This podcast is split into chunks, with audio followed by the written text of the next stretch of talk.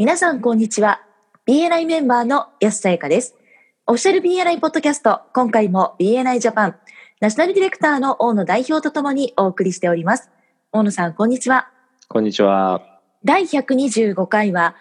取引優先型対関係性優先型と題してお送りいたします。英語版のエピソード234をご参照ください。このポッドキャストはコンビニの人材育成を支援するコンクリ株式会社の提供でお送りいたします。それでは大野さん、はい。取引優先型と関係性優先型ですか？どんなお話なんでしょうか？これはネットワーキングのスタイルの話という表現をしたらいいかなと思うんですけれども、はい。今回の英語版の方で、舞鶴博士がエピソードを紹介してくれてますよね。はい。舞鶴博士がメンバーの方からメールをいただいて、でそれがポッドキャストについての話だったわけなんですけれども、はい。ポッドキャストの時に必ず舞鶴博士がどこにいるかっていうのをお話しされますよね。はい。で、そういうのはいらないと。あなたがどこにいようと何してようと、そんなのはどうでもいいから、まあ、さっさと本題に入ってほしいというコメントだったらしいんですよね。はい。で、一方で同じ日に、偶然だったそうですけども、別のメンバーの方、女性の方からやっぱりメールをもらって、で、その方は BNI に入って3年目になるんだけれども、BNI から教わったことというのは、初めて会った人に対して何かを買ってもらおうとか売りつけようとかっていうことではなくて、その人の人生に対して興味を持つっていうことを BNI から教わりましたと。それに対しての感謝というメールの内容だったそうですね。はい。で、この、まあ、2人のメンバーの方々からのアプローチの仕方というんでしょうか、を対比して話をされるわけなんですけども、これをはい。取引優先型、トランザクショナルっていう言葉と、それから、えー関係性優先型、リレーショナルと、2つのタイプに分けて説明をしてくれています。はい。もう少し別の例で見ていきたいと思うんですけれども、はい。例えばあの名刺交換取引優先型だと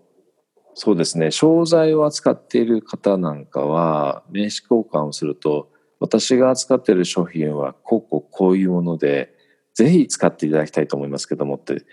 いう話になりがちですよね。そうですね。だからパンフレットとかねあのチラシとかあ名刺と一緒にまあ半ば押し付けられるような形になって話が進んでいくっていうパターンはよくあると思うんですけどもはい。一方で、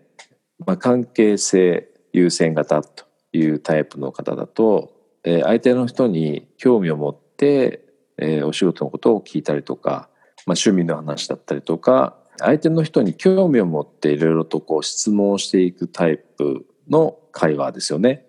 はい。その辺やすさんはそういった体験はありますか？そうですね。今、大野さんがおっしゃったような名刺交換での、例えば、突然、あの、仕事の話をされるっていうことはよくありますし、はい最近あったのは、Facebook で友達申請が来た方に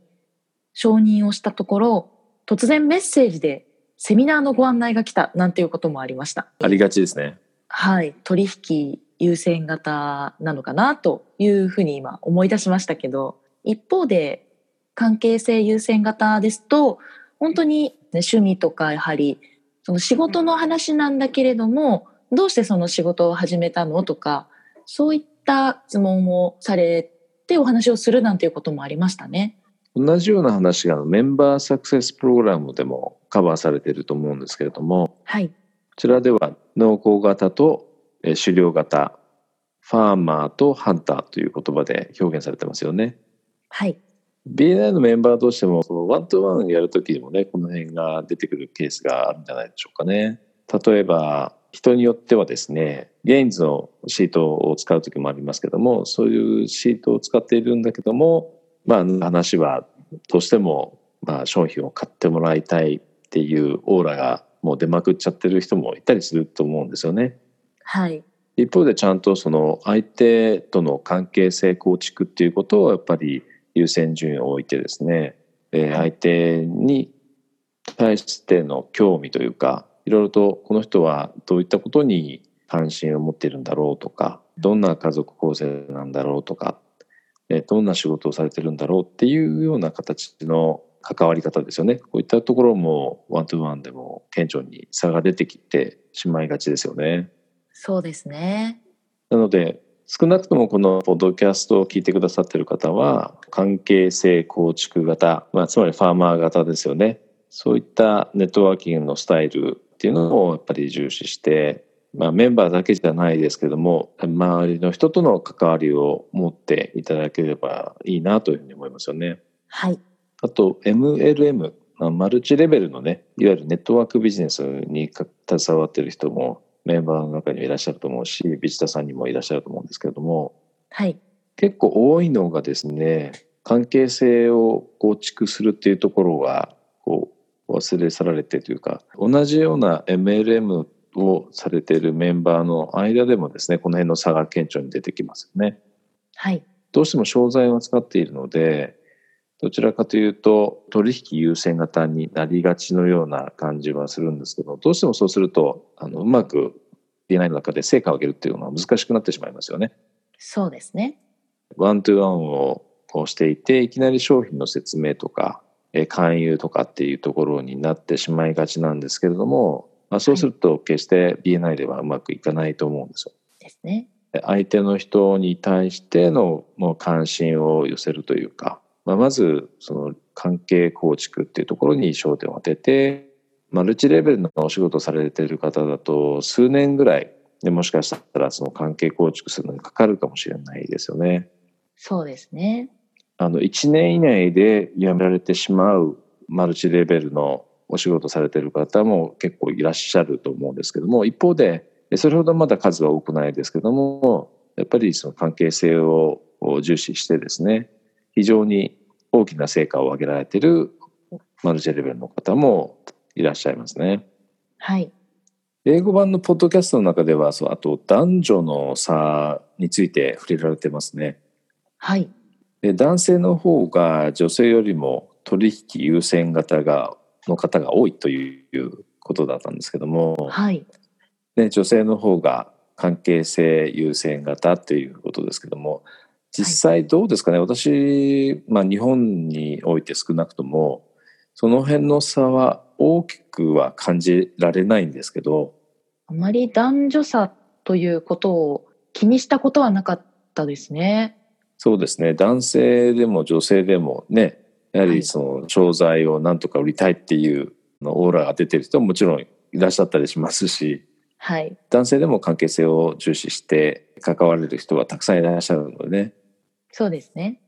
まあ実際調査をして、えー、出てきた数字が、まあ女性の方が関係性優先する人が多いということだったらしいんですけども、はい、男性の方も女性の方も取引優先型ではなくて関係性優先型を意識してお互い関わっていくということが大切ですよね。はい。それではそろそろ終わりに近づいてまいりましたが、大野さんからメンバーの皆さんへメッセージはありますか？はい。これはですね、チャプターの中にもおそらくそういった取引優先型の方が少なからずいらっしゃると思うので、そういった方にですね、こういったそのポッドキャストを聞いてもらうきっかけを作ることをぜひやっていただきたいと思うんです。なので、学習コーナーでこの話をですね、ぜひメンバーの皆さんとシェアしていただいて、気づきの機会を提供していただけたらいいんじゃないかなというふうに思います。はい。やはり大きな仕事をしていくという意味で言えば、関係性をしっかり作っていった方が、より大きな成果を得られる、そういったチャンスがたくさん生まれるような気がします。そうですね。本当にメンバー間だけじゃなくて、普段いろんな人と接点を持つときに、この意識っていうのは大切だと思いますね。はい。ありがとうございました。ありがとうございます。今回も BNI ジャパンナショナルディレクターの大野代表と、私 BNI メンバーの安大香でお送りいたしました。このポッドキャストはコンビニの人材育成を支援するコンクリ株式会社の提供でお送りいたしました。それでは次回もオフィシャル BNI ポッドキャストでお会いしましょう。See you next week.